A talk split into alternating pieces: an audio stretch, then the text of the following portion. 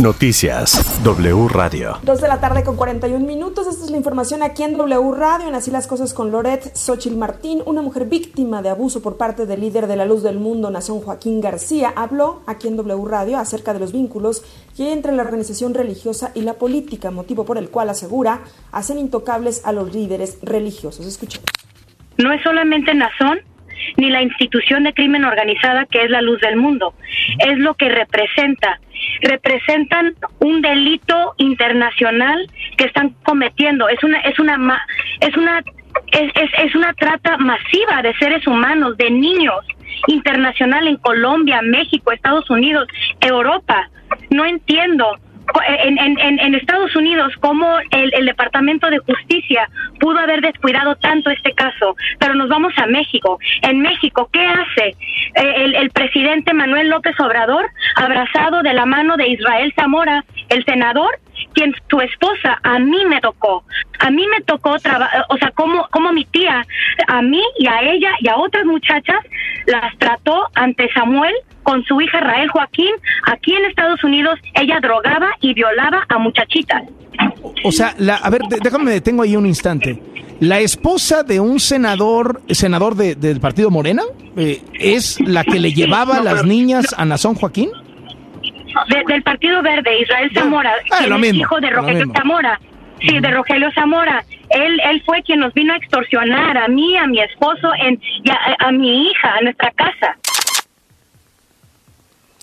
Esta mañana el presidente Andrés Manuel López Obrador fue cuestionado sobre la carta que enviaron 15 congresistas al gobierno de Biden para la protección urgente a periodistas y ataques desde Palacio Nacional. Y pues desvió tantito el tema.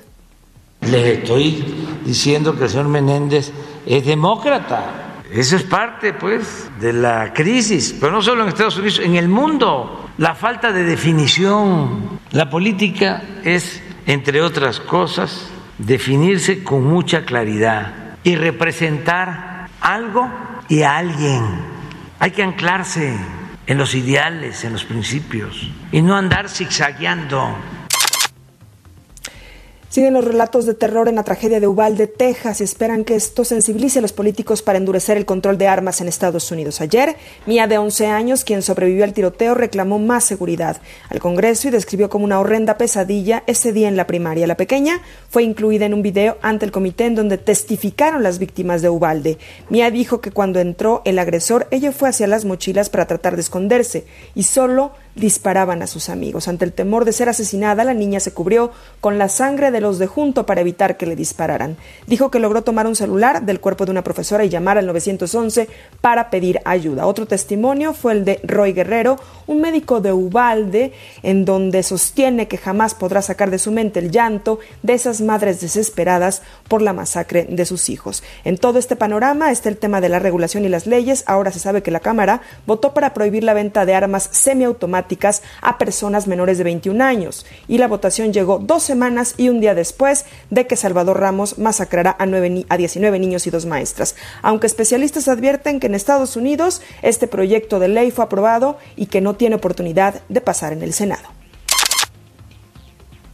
Hasta aquí la información, Carlos. Toda la información en wradio.com.mx.